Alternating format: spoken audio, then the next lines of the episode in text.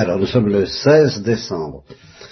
C'est en principe la deuxième séance de philo. Je dis en principe parce que je vais vous faire un petit, avertissement d'ordre pratique. Marie, elle m'a dit euh, que justement elle a fait un rapprochement entre ce que je vous ai dit la dernière fois et puis, euh, le problème de savoir, le problème du salut de, tous les hommes. Je crois que là, je ne trahis pas. Hein. C'est hein, vrai. Bien. Et alors, euh, il est évident que la question du salut n'est plus une question purement philosophique. Ce qui provient justement que nous aurons du mal à ne pas empiéter plus ou moins, dans votre esprit, il est évident que la distinction et l'unité à la fois, car il y a distinction et unité entre la philosophie et la révélation chrétienne, c'est pas la même chose, et cependant c'est harmonie, harmonieux, c'est harmonieux, mais il est évident qu'au début, là vous êtes euh, au, début de la philo, vous ne pouvez pas encore bien avoir clairement présent à l'esprit la distinction entre les deux, de sorte que ça se mélange inévitablement dans votre esprit. C'est la vérité tout entière que vous demandez, que vous attendez, et que vous espérez que, je vous donne, euh, avec cette confiance euh, plus forte que je ne le pensais, euh, qui est une donnée nouvelle pour moi, c'est donc la vérité tout entière, philosophique et religieuse. Disons religieuse pour pas dire théologique, mais c'est la même chose. Théologique ou religieux, c'est la même chose. C'est religieux élaboré avec des moyens philosophiques. La théologie, c'est ça. C'est la vérité religieuse utilisant les outils, la technique de la philosophie et aussi certaines lumières de la philosophie que par ailleurs la vérité religieuse permet de découvrir. Ça, je vous en reparlerai. Bien. Alors, dans votre esprit, euh, c'est un peu tout ça à la fois, ça se mélange un peu, ça ne va pas se distinguer immédiatement, et précisément parce que, malgré tout, le plus important, c'est tout de même la vérité religieuse, je ne peux pas l'ignorer complètement, délibérément dès le départ, dès maintenant, surtout quand je vois que une, affirmation comme celle, je ne sais plus ce que je vous ai dit la première fois, enfin dans mon esprit c'était une préparation à la philo. Et tout de suite, euh, Marie au moins, et probablement les deux autres, ont réagi dans le sens de certaines questions qui sont d'ordre religieux, comme celle du salut. Donc je vois bien que je ne peux pas faire l'idiot et avoir d'ignorer l'impact que ça peut avoir même par rapport aux questions religieuses. Et je, n'espérais pas trop répondre à Marie dans l'immédiat quand elle m'a dit euh, bah, tous les chemins ne se valent pas, c'est ce que vous nous avez dit. Et elle a raison, c'est ce que j'ai dit. Pas tout, tous les chemins ne se valent pas. D'où euh, on ne peut pas dire qu'on se, sauve euh, pareil, sans problème, dans n'importe quelle tradition religieuse ou philosophique. Et, euh, en un sens, il y a du vrai, mais euh, je me suis, je me trouve obligé de nuancer, de nuancer un plan alors qui va être peut-être pendant toute la séance d'ordre religieux plus que purement philosophique, je m'en excuse, et qui va préparer les voies à un éventuel catéchisme, je m'en re-excuse. Parce que tout même c'est grave, je peux pas aller plus loin sans avoir, euh, voyant que j'ai provoqué une réaction pareille et, soulevé une question pareille, je ne peux pas passer outre. J'ai eu peur d'être obligé de passer outre parce que j'ai eu peur que pour répondre à la question de Marie, euh, il me faille des séances et des séances, et puis euh, j'ai eu la chance, si vous voulez, d'entrevoir une réponse qui nous prendra peut-être toute la séance, mais pas, pas deux, mais une, qui reste un monde et qui justement demandera à être développée dans le catéchisme si je le fais. Mais je peux, évidemment, je sais pas, si je le développe, c'est fini, il n'y aura plus de philo. Bon, je ne le développerai donc pas en philo. Mais je vais vous le dire avant de continuer la philo, parce que euh, c'est trop grave. Bien. Donc en un sens, c'est vrai que toutes les traditions ne se valent pas, même pour le salut de l'homme. Et puis, Marie a mélangé ça à une autre question, euh, très voisine, mais pas tout à fait la même, disant, euh, tel prêtre, que je ne nommerai pas, mais dont vous connaissez le nom, nous a dit qu'avec de la bonne volonté on arrive à tout, et qu'il suffit de la bonne volonté, que n'importe quel homme de bonne volonté, non. Alors c'est ça que Marie a mélangé deux choses. Dans quelque tradition qu'il soit, quelle que soit sa religion, quelles que soient ses convictions, quelle que soit sa foi, quelle que soit son incroyance éventuelle, du moment qu'il a bonne volonté, est sauvé. en gros, c'est cette opinion-là qui a un peu scandalisé Marie. Et c'est là j'ai vu qu'il fallait que je fasse très attention parce que ça prouve qu'elle fait confiance à des choses euh, qui ne sont pas admises du, de l'opinion courante aujourd'hui, et que j'essaie d'enseigner, mais qu'alors il faut bien comprendre. Euh, elle a réagi contre ça, puis elle a réagi en même temps contre quelque chose d'un petit peu différent, à savoir que même à l'intérieur de la tradition chrétienne, on peut être tenté de dire, à, cause de la miséricorde, bonne volonté, pan, paf, ça y est, salut, pas besoin de s'en faire, euh, trop commode, m'a dit Marie. C'est deux, deux, notions un petit peu distinctes, deux problèmes un peu distincts. Je ne sais pas si vous voyez. Hein. Problème de savoir si ça n'a pas d'importance d'être dans une tradition pourvu qu'on ait bonne volonté. Et puis, même à l'intérieur de la tradition chrétienne, euh, bonne volonté, bonne volonté, si on, se, Marine l'a dit textuellement, si on, se si on se moque de Dieu toute sa vie et de toute morale, et puis qu'au dernier moment, ben voilà, bonne volonté, euh, trop commode. Hein Bien. Euh, c'est deux questions un petit peu distinctes, quoique solidaires. Vous voyez, là je vous donne un exemple justement de choses qu'il faut savoir apprendre à distinguer pour, les, harmoniser ensuite. Et je vais essayer de répondre aux deux à la fois d'ailleurs. Comment je vais faire je, je, sais ce que je veux dire, mais je ne sais pas encore très bien comment je vais le dire. Euh, je vais aller tout de suite au, cœur de l'intuition que j'ai que j'ai pigeonné, si je peux dire, épinglé en me réveillant ce matin, parce que c'est souvent au réveil que ça me vient. Parce qu'au premier abord, au premier rabord, quand Marie m'a dit la bonne volonté, ça suffit pas, euh, j'ai été gêné, je me suis dit, qu'est-ce que je m'en vais lui dire? Elle soulève une question très, très profonde, très grave, qui demanderait des nuances, et c'est ce que je lui ai dit tout de suite, je lui ai dit, euh, oui c'est vrai peut-être, enfin ça demanderait des nuances, puis je savais pas trop quelles nuances mettre. Et aujourd'hui, ce matin, alors je peux quand même aller un peu plus loin et ça m'est venu, ça m'a éclairé tout de suite et ça va nous entraîner assez loin. C'est vrai, en un sens, la bonne volonté ne suffit pas. Ce qui est essentiel pour le salut, c'est ce que j'appellerais l'illumination du cœur. Alors là, oui. Et une illumination qui coûte cher, effectivement. Et qui ne coûte pas seulement ce que Marie a appelé la bonne volonté au sens confortable du mot. Je vois, très bien ce qu'il voulait dire. Il y a une certaine bonne volonté confortable euh, euh, qui ne suffit pas parce que pour être sauvé, il faut avoir le cœur illuminé. Et pour que ce cœur soit illuminé, pratiquement, étant donné la condition humaine, ça, ça relève du catéchisme plus que de la philo, il faut avoir le cœur déchiré. S'il n'a pas été déchiré par euh, la lumière, justement, et l'amour, eh bien, il ne sera pas illuminé. Et s'il n'est pas illuminé, ben, c'est vrai, il ne sera pas sauvé. Ah, je suis d'accord. Autrement dit, il y a bonne volonté et bonne volonté. Il y a une bonne, toute, bonne volonté est un peu confortable, mais il y a des bonnes volontés qui, tout en étant confortables, restent ouvertes, accueillantes, disponibles à l'éventualité d'un déchirement du cœur qui prépare l'illumination du cœur. À ce moment-là, cette bonne volonté, en effet, est suffisante pour nous sauver parce que elle ne résistera pas au déchirement que Dieu va nous demander pour illuminer notre cœur, au moins à la fin de notre vie, et nous sauver. Dieu ne peut pas nous sauver avec toute sa miséricorde, qui cependant est offerte à tous, ça je suis obligé de le maintenir, avec l'Église actuelle et selon la grande tradition chrétienne, Dieu veut sauver que tous les hommes soient sauvés, il fait tout ce qu'il peut pour ça. Dans quelque tradition qu'il soit. De sorte que Marie pourra reposer la question, alors à quoi bon être chrétien? C'est, Elle la reposera à nouveau frais, on verra plutôt ça au catéchisme, ça, je suis d'accord. Euh, je vais d'ailleurs en dire deux mots dès ce matin quand même, mais enfin je ne peux pas tout dire à la fois.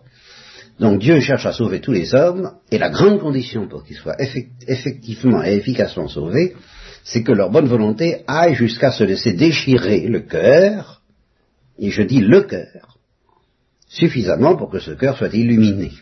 Alors ils seront sauvés. Voilà. Alors, là-dessus, je vais prendre deux exemples opposés qui vont mieux préciser ce que je veux dire.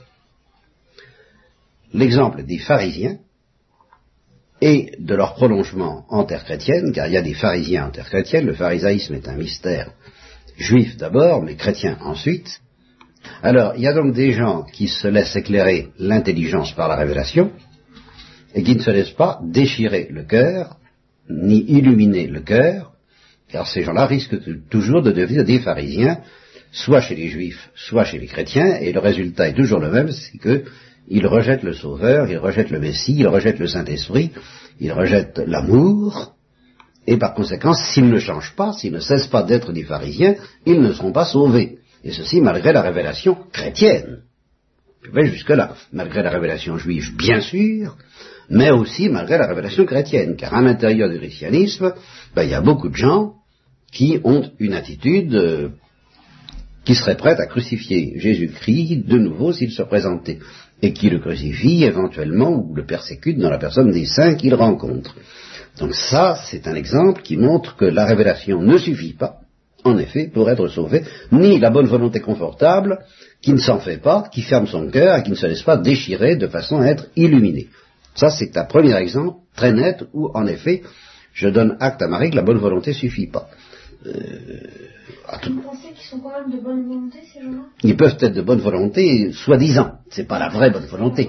Ah, ben la bonne volonté, euh, c'est la bonne volonté à quoi? La bonne volonté qui consiste à dire, ben moi je suis de bonne volonté, je veux faire le bien, mais qui n'est pas prête à subir un événement assez redoutable qui s'appelle le déchirement du cœur et le bouleversement qui permet d'avoir le cœur éclairé, ben ça ne suffit pas.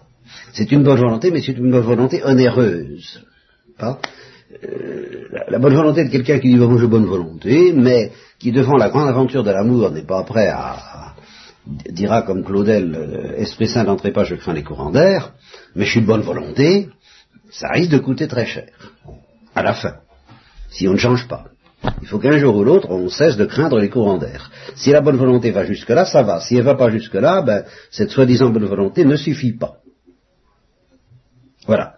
Alors ça, c'est un côté de la de l'affaire. L'autre côté, c'est un auteur dont je vous ai peut-être parlé, euh, dont vous avez peut-être entendu parler à propos de son premier livre qui s'appelle L'enfant qui ne pleurait pas.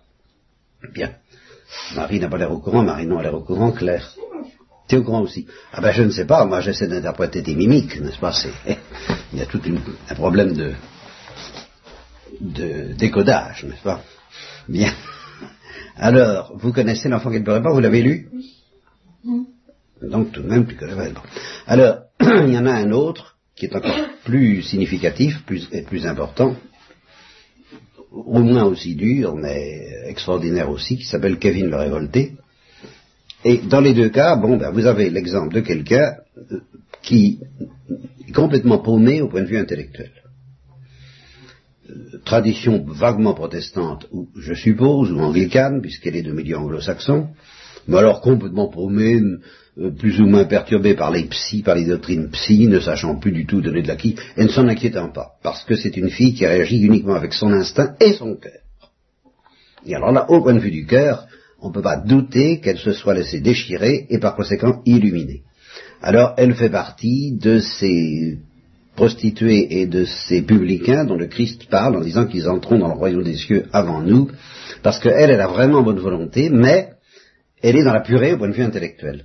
Eh bien ça, c'est dommage, comprenez-moi bien. Si vous voulez, l'équivalent éclairé de cette fille-là, c'est Mère Teresa. Mère Teresa a la même folie dans l'amour que cette fille-là, mais cette, fille-là a la même folie dans l'amour que Mère Teresa. Elle a la même folie, mais elle n'a pas la doctrine. Elle n'a pas la lumière de la révolution chrétienne, ou elle ne l'a pas comprise. Et je ne dis pas qu'il n'y a pas du péché là-dedans, mais je dis qu'au total, j'ai confiance dans le salut de cette fille plus que dans le mien et dans le vôtre, parce que je ne peux pas douter de sa bonne volonté efficace à se laisser déchirer le cœur, et par conséquent éclairer le cœur. Son cœur est éclairé plus que le nôtre, j'en suis convaincu. Alors, euh, vous voyez bien comment je réponds à la question de Marie sur les traditions se valent et ne se valent pas. Elles ne se valent pas en ce sens que la tradition chrétienne est tout de même un appel extraordinairement énergique, le plus énergique de tous, à se laisser déchirer, illuminer et brûler le cœur. Mais il reste qu'il faut encore se laisser faire. Et que si on ne se laisse pas faire, alors là je suis d'accord avec Marie, même la bonne volonté ne suffit pas et que inversement, si quelqu'un qui n'a pas reçu le même éclairage, soit parce qu'on ne lui a pas dit, soit parce que la tradition a été déformée, mal transmise, ou, qu'un euh, certain orgueil a pu résister, contester euh, bêtement, euh, et qui fait que la lumière n'est pas entrée dans l'intelligence, elle n'a pas reçu cette évidence que vous avez reçue, qui est une grande grâce, de savoir que ce que je vous dis, c'est la vérité. Ça, je crois que vraiment c'est une grâce mais, je maintiens quand même que cette fille, à certains égards, est plus éclairée que nous tous, à, un autre plan. Reste que je souhaiterais, qui n'est pas exclu d'ailleurs, si on regarde attentivement ses livres, qu'elle se laisse complètement éclairer comme Mère Teresa, ça viendra peut-être un jour, ou comme le Mont Laron. Voilà, alors voilà ce que j'avais à vous dire comme avant-propos. Avez-vous tout de même une question importante ou urgente à poser sur ce que je viens de dire? Est-ce que ça vous perturbe d'une manière quelconque? Si ça vous perturbe à long terme, d'accord, on en reparlera plus tard. Mais à court terme, est-ce que vous pouvez déjà me, est-ce que quelque chose vous gêne dans ce que j'ai dit? Ou vous, vous étonne? Moi, je comprends pas pourquoi euh, certaines personnes. enfin, vous allez me répondre, je pense que c'est un mystère, mais pourquoi certaines personnes sont illuminées par euh, et d'autres pas? Ici intervient justement cette fameuse bonne volonté euh, que j'appellerais plutôt la liberté. Ça, c'est le mystère de la liberté. C'est un mystère, comme tu dis, mais c'est un mystère sur lequel nous avons quand même des précisions. C'est la liberté. Devant euh, une misère humaine, devant un prophète, devant une révélation, devant une invitation, on peut librement fermer son cœur ou ouvrir son cœur. Et toujours, jusqu'à la fin, en principe. Alors, si on l'ouvre, ben, ça va bien, si on le ferme, ben, ça va mal. Et ça, c'est la liberté. Voilà d'où vient la différence, Marinon. Je ne sais pas si ça... Oui, ça, c'est décisif. Pour oui. ce qui est du principe, enfin, là, ça va complètement euh, extrapoler, mais j'y pense parce que c'est un truc auquel je travaille depuis longtemps. Extrapolons, il faut que ça sorte. On n'est pas là pour faire des cours... Euh, oui. C'était le, le, péché contre le Saint-Esprit. Ah oui. Euh, J'en ai discuté l'autre jour à la maison et on n'était pas. D'accord. Moi non plus, je sais pas ce que c'est. Parce que les parents disaient qu'une fois qu'on l'avait connu, sur la terre, Dieu pouvait tout nous sauver. Oui. Et moi, je n'arrive pas à comprendre. Bon, alors, c'est simple, si j'ose dire, n'est-ce pas? Ça, ça vient à dire ceci, c'est que tant que l'homme reste vulnérable à la miséricorde, Dieu peut le sauver, euh, en principe. Mais euh, ce que le Christ semble dire, c'est qu'il y a certains péchés qui rendent définitivement bouchés par notre faute, par la faute de notre liberté, à l'invitation de la miséricorde. Alors si quelqu'un s'est mis dans une situation telle que, comme les anges, pratiquement, il ne peut plus être touché par la misère et la miséricorde, alors effectivement, Dieu peut offrir sa miséricorde, il ne sera pas sauvé, puisque par, par hypothèse, il fermera son cœur. C'est ce que semble dire le Christ, je ne sais pas si c'est bien ça que le Christ a voulu dire, mais en tous les cas, si, le cas se présente de quelqu'un qui ferme son cœur, qui l'endurcit définitivement contre tous les appels de la miséricorde, ben, effectivement, il ne sera pas sauvé. Voilà. Donc, euh, il peut arriver sur Terre qu'il n'y ait plus aucune chance C'est aucune chance. Il faut s'entendre. C'est toujours la même chose. Je ne crois pas que sur Terre, Dieu se lasse d'offrir sa miséricorde. Et que le miracle de quelqu'un qui se laisse toucher par la miséricorde soit rigoureusement impossible. Ça revient à dire que tant que quelqu'un ne s'est pas définitivement fermé, il n'a pas commis le péché contre le Saint-Esprit, je dirais presque. Ben, le texte de l'Évangile semble le laisser entendre, mais une question reste ouverte sur laquelle, si tu veux, nous ne trancherons pas définitivement ce matin. voilà. Bien. J'aurais une chose à demander à, Marie parce que j'ai pas bien compris sa, sa question. Eh bien, il y en a deux, comme j'ai dit. Oui, j'ai eu l'impression qu'elle demandait, mais pourquoi est-ce que certaines personnes, dans le fond, comme elle, naissent à l'intérieur d'une de la vraie tradition et puis d'autres non? Non, c'est pas sa question. ça, si. Non, c'est pas sa question. Ah, Marinon Ah, Marinon, tu parles de Marinon. J'ai eu l'impression que c'était ça, sa question. Oui, aussi. Oui, Ah, bah, tu l'as pas dit, ça, alors. Pas. Elle, parlait plutôt, elle m'a parlé plutôt du péché dans le Saint-Esprit, elle. Non, après, parce ah, que, avant, vous avez répondu sur la liberté, ah non, oui, moi je pensais qu'elle me posait surtout la question de savoir pourquoi on se laisse déchirer le cœur ou pas. Ce qui se fait dans toutes les traditions, je l'ai dit texto. Ah non, moi j'ai eu l'impression qu'elle demandait autre chose, alors qu'elle demandait pourquoi certains, ah. par exemple comme, comme nous, naissent tout de suite dans la tradition, d'autres non, d'autres ont un autre chemin. J'ai eu l'impression qu'elle demandait. Effectivement, ça, ça relève du caté parce que parce qu'il y a un fait massif qui est plus, qui est tellement massif que effectivement là, je transforme ta question, mais alors je, montre qu'elle est, est, énorme, qu'on ne peut pas la, la, résoudre comme ça à la légère. C'est que euh, la tradition chrétienne parle des derniers temps à propos de l'Évangile, et la science nous apprend que ces derniers temps risquent en effet d'être vraiment les derniers, puisqu'il y a peut-être eu, pour certains, un million d'années de vie humaine, au moins cent mille en tout cas, avant euh, Abraham et Jésus-Christ, qui, pratiquement à une échelle pareille se catapulte à 2000 ans près, on n'en est plus là. Hein, bien. Alors si c'est ça, euh, la question devient pourquoi Dieu a tellement attendu avant de, nous donner la révélation ultime judéo-chrétienne? Et alors ça, c'est une question qui ne concerne absolument pas ni la philosophie, ni même le petit préambule que je fais ce matin, qui consiste simplement à dire, effectivement, on ne pourra pas faire d'économie de ces questions religieuses parce qu'elles vous, elles vous intéressent et vous travaillent trop pour que je puisse faire l'impasse dessus.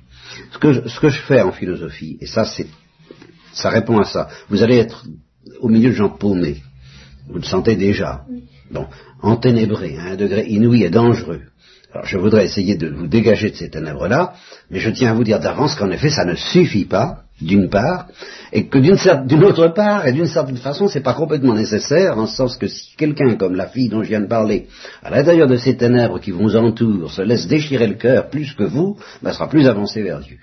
Voilà, j'ai voulu vous prévenir d'avance, avant de, de, lutter contre ce mal terrible qui vous menace, qui menace vos intelligences, de, des ténèbres environnantes et qui sont bien pires que les ténèbres du paganisme africain, par exemple. C'est, ténèbres occidentales, c'est quand même bien pire. Mais ce que vous avez dit justement sur euh, cette fille et sur euh, avant sur le péché contre le Saint-Esprit.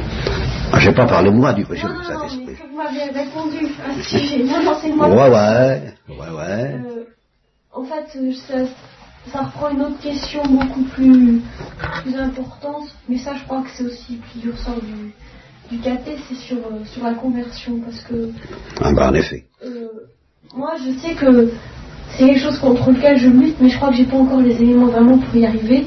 Tu luttes contre quoi? C'est que justement, j'ai souvent l'impression que c'est pratiquement impossible. La conversion? Oui. Et, vraiment, je me dis, mais non, c'est pas possible. Euh, ah bah ça c'est. sentiment que c'est inexorable, que C'est dit dans l'évangile avec un grand danger d'hérésie. Tu, es tout près de la vérité tu es même en plein dans la vérité et tu es en péril d'hérésie comme tous les gens qui sont en plein dans la vérité. Alors là, la vérité, c'est que nul ne vient à moi si mon Père ne l'attire, sans une grâce dite de conversion et qu'il faut demander, et que tu peux toujours demander, eh ben, effectivement, tu ne te convertiras pas. Et l'hérésie, c'est de dire, bon, ben, il y en a qui sont prédestinés à ne jamais se convertir, prédestinés au péché, et d'autres qui sont prédestinés au salut, ça c'est une hérésie épouvantable. Alors tu vois que tu es, ça, ce sont ces vérités qui sont sur un fil de rasoir. Non, alors voyez comme il est très difficile de ne pas pénétrer dans la, dans la vie religieuse, et cependant, il faut tout de même essayer de parler de philo. Alors maintenant, il ne reste plus beaucoup de temps, mais je vais tout de même dire une chose, qui va peut-être nous prendre un certain temps. Là, tout est parti, je vous ai dit, tout est parti dans, ce que je vais vous offrir, d'une part de Socrate, des présocratiques, mais, mais surtout de Socrate, bien sûr, et d'autre part des Juifs car même la philosophie que je vais vous offrir, euh, pour des raisons que je vous expliquerai, avait besoin, pour se mettre en place, de la révélation judéo-chrétienne. Ça, c'est indiscutable. Euh, je vous en donnerai une preuve très précise à propos de la doctrine du Créateur. Euh, Socrate, Platon, Aristote ont découvert le souverain bien, ils ont découvert l'existence de Dieu d'une certaine manière, ils n'ont pas réussi à découvrir la notion de création. Cette notion, dans l'histoire de la pensée humaine, est venue de la tradition juive, donc d'une révélation religieuse. Et pourtant, c'est une notion philosophique. Je vous l'expliquerai. Alors ça, ça fait partie de la philo, la création. Dieu est créateur, ça, c'est une vérité philosophique. Par exemple, si je perdais la foi, je perdrais pas tout de suite euh, l'évidence qu'il y a un créateur. Ça, je ne pourrais pas. Et cependant, l'humanité n'est pas arrivée, ni Socrate, ni Platon, ni Aristote ne sont arrivés à découvrir cette vérité dans toute sa pureté intellectuelle il a fallu que Dieu nous aide à, partir de la tradition juive pour que nous, humains, nous découvrions cette vérité. Alors, il y a donc une double tradition qui est à la base de toute la philosophie que je vais vous donner. Celle de Socrate, celle des Juifs. Alors, celle de Socrate, je voudrais vous en dire un mot ce matin, ainsi que celle des Juifs, je vais essayer de les définir sommairement l'une et l'autre par une certaine attitude intérieure que vous ne trouverez nulle part ailleurs dans le genre humain dans une, aucune autre tradition philosophique ou religieuse, vous ne trouverez vraiment, il y a l'état euh, virulent, comme chez Socrate d'une part et chez les Juifs de l'autre, cette double attitude que je vais vous définir d'une manière très simple, mais il reste à savoir ce que ça veut dire. ce que Socrate a, découvert, ce, qu'il n'y a pas dans les traditions, même hindoues par exemple, c'est ce que j'appelle interroger le réel. Les hindous n'interrogent pas le réel.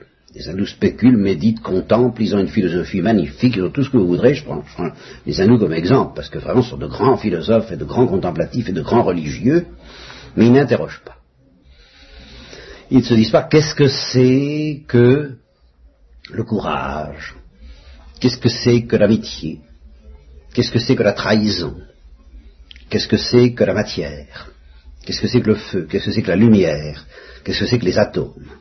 C'est pour ça que toute notre civilisation est bien le fruit de Socrate, parce qu'aujourd'hui, il en reste quelque chose de cette attitude de Socrate, et, quelque chose de tellement énorme que ça fait toute la supériorité de l'Occident. Quand il s'agit de science, l'Occident a gardé l'habitude et l'attitude d'interroger, ce que ne savent pas faire ni les musulmans, ni les hindous, ni les autres traditions, ni les païens. Ils interrogent seulement, ils interrogent seulement des petits bouts du réel ils se demandent et ils font des expériences. Qu'est-ce que c'est que la pesanteur? Qu'est-ce que c'est que la fission atomique? Qu'est-ce que c'est que etc., etc. Et ils arrivent au résultat extraordinaire que vous connaissez. S'il y a un magnétophone en ce moment qui nous enregistre, même si j'ai une paire de lunettes, même euh, tout ça, nous le devons à cette habitude d'interroger le réel avec humilité. Et, la, méthode expérimentale, c'est une certaine humilité dans la manière d'interroger le réel. Et eh ben, on va faire des expériences, et puis si on se trompe, on va recommencer, et on va faire des théories, et si les théories sont euh, pas confirmées par les expériences, on, va les abandonner, et on en fera d'autres, et etc. Et Il y a une extraordinaire modestie là-dedans, une extraordinaire patience, une extraordinaire humilité, une extraordinaire ténacité qui, qui est couronnée de succès, d'un succès formidable. Bon. Mais alors, en même temps, il y a une grande différence entre l'attitude de Socrate et l'attitude de la science, c'est que quand Socrate interrogeait le réel, c'était tout le réel.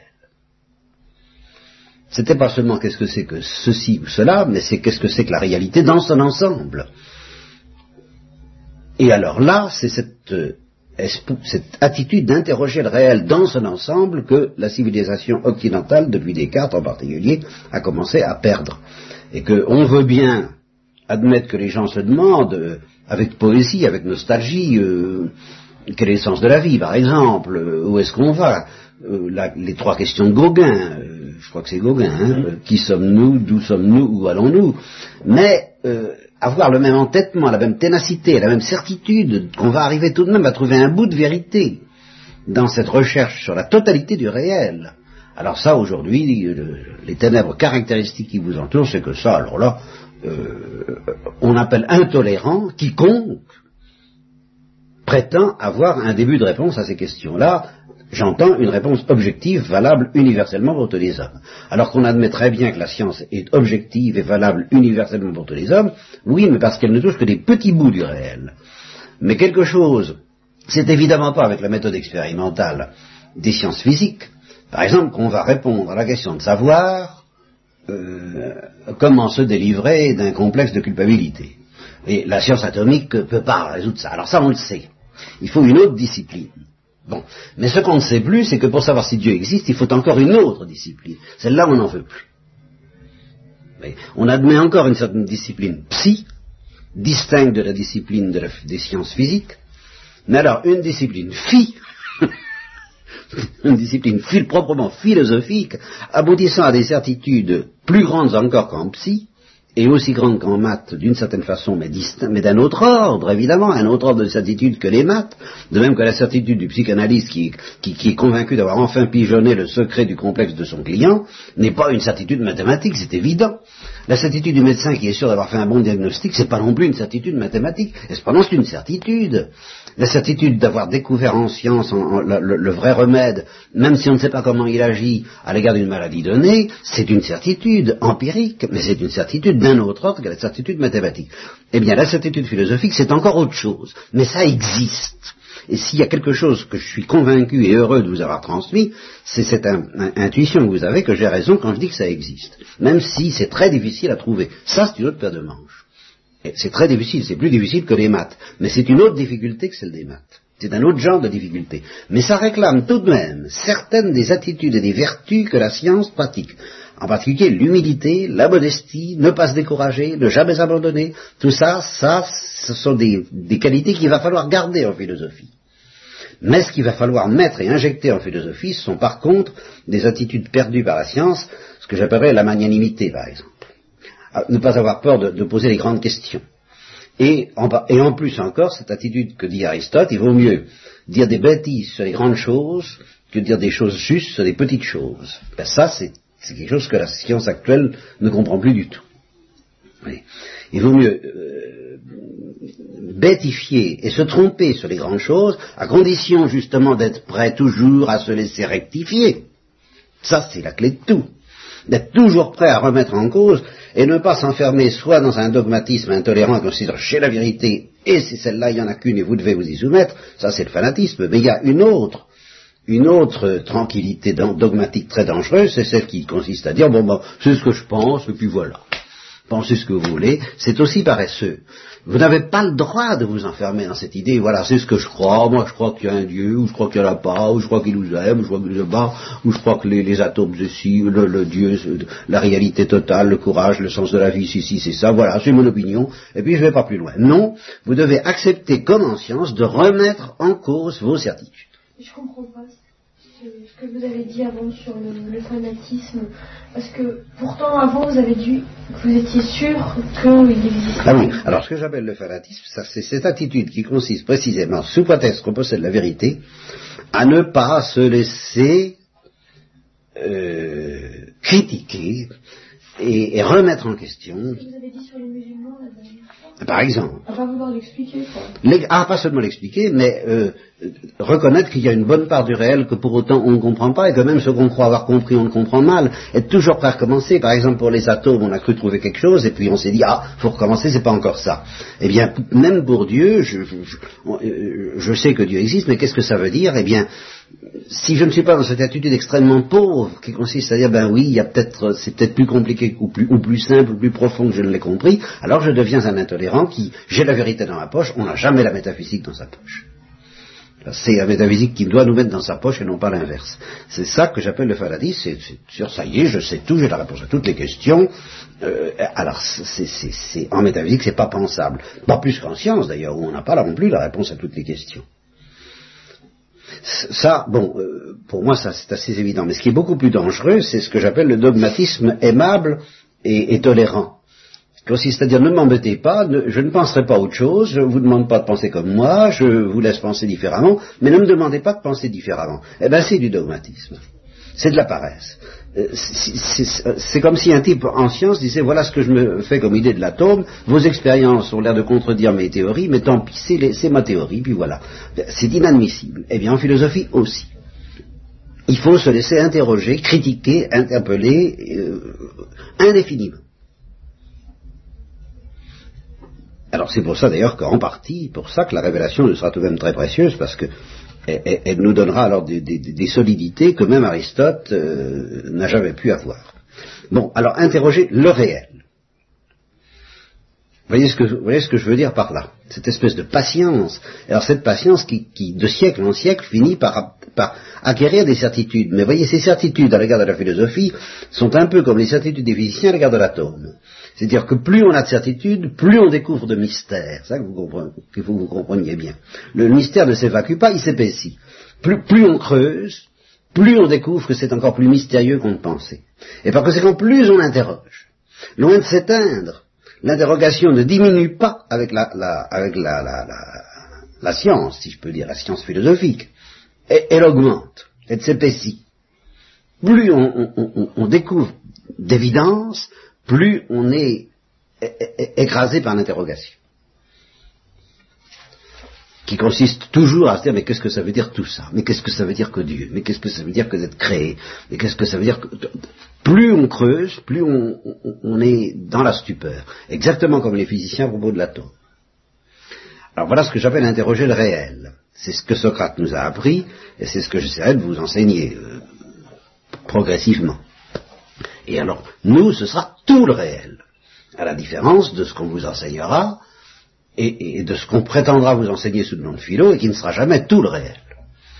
Par exemple, eh ben, exactement, par exemple Machiavel, en admettant même que Machiavel ne se trompe pas, ce qui reste évidemment faux, parce qu'il se trompe, non seulement il se trompe partiellement, mais il se trompe totalement, mais il y a des bouts de vérité dans Machiavel. Mais même en admettant qu'il n'y ait que des bouts de vérité, que de la vérité, c'est une vérité très partielle, c'est pas la vérité sur, c'est pas une sagesse. C'est une, ton père l'a dit tout de suite, c'est une philosophie pratique et politique. C'est de la morale politique, de la politique morale, c'est pas de la philosophie, c'est évident. À supposer même que ce soit vrai. Hein, bien. Eh bien, nous, ce sera tout le réel. Et quand on parle de philosophie, on n'a pas le droit d'appeler philosophie une classe qui n'enseigne pas à interroger tout le réel. Voilà. Euh, et alors la tradition juive à côté de ça. la tradition juive a ceci d'original par rapport à toutes les autres religions, traditions religieuses, et le christianisme n'y mettra pas un terme, ne le croyez pas, c'est qu'elle apprend à interroger Dieu. Qui n'est pas tout à fait la même chose.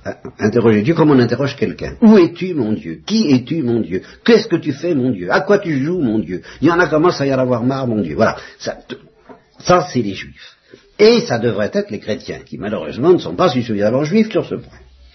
Il faut interroger Dieu, et tout le temps, et l'embêter et lui casser les pieds. Le Christ l'a dit, la veuve importune, c'est ça. La veuve importune, c'est ça. Hein? Alors, si vous mélangez ces deux trucs-là, eh ben, vous avez une attitude de vie qui, est formidablement passionnante, parce que, à la fois, vous interrogez le réel comme s'il n'y avait pas Dieu, comme s'il n'y avait pas de révélation, plutôt. Et puis vous interrogez Dieu comme s'il n'y avait que ça qui compte. Euh, alors, euh, moi j'appelle ça vivre. Et si on cesse d'interroger, ben, c'est une certaine mort qui se produit toujours. Même dans la vie religieuse. Prier, c'est interroger Dieu. Et réfléchir en philosophie, c'est interroger le réel. Alors avec ça, vous avez un bon préambule, j'espère, suffisant, hein, j'en sais rien, et on, essaiera de commencer alors à interroger le réel. Euh, je ne sais pas encore trop comment on va faire. Euh, peut-être je vous parlerai des relations entre la philosophie et la théologie et la religion, donc euh, un peu d'une manière un petit peu plus précise la prochaine fois, peut-être autre chose, ça peut dépendre en partie de vos questions. Vous c'est la réaction de Marie qui a provoqué presque entièrement cette réaction d'aujourd'hui, ce préambule d'aujourd'hui.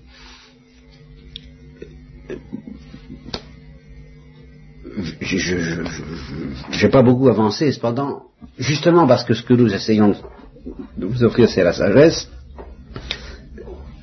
j'ai l'instinct de vous offrir toujours quelque chose de très synthétique. Et par conséquent, je ne peux pas vous faire de la philo sans situer la philo par, rapport à quelque chose de plus synthétique encore que la philo, qui est la théologie.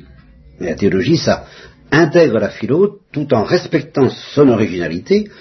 Et qu'est-ce que c'est l'originalité de la philo? Ben, C'est que, par exemple, une fois que je vous aurais parlé de la création, j'y arriverai bien un jour, hein, eh bien ça, c'est une vérité qu'en principe, vous pouvez transmettre à des musulmans, et pour cause. Ils croient qu'à ça. Mais même à des incroyants de bonne foi, disons de bonne volonté. S'ils se laissent enseigner, s'ils interrogent le réel, si vous leur apprenez à interroger le réel, vous pouvez leur donner le soupçon qu'il y a peut-être, comme le dit Kastler, qui est pourtant un agnostique, qui est un savant agnostique, mais de formation chrétienne, eh bien, un grand ordinateur, un grand, un grand programmateur qui, qui, manipule l'univers. Bon, c'est quelque chose que, même sans la foi religieuse, on peut théoriquement comprendre. C'est ça la philo. Ce sont des, des lumières interrogeantes qui sont à la fois le fruit et la source d'une série d'interrogations, mais qui sont même des évidences qu'on peut acquérir sans avoir pour autant la foi religieuse. C'est ça la philo. Tandis que la théologie, c'est l'ensemble des vérités qu'on ne peut recevoir qu'avec la foi juive et chrétienne.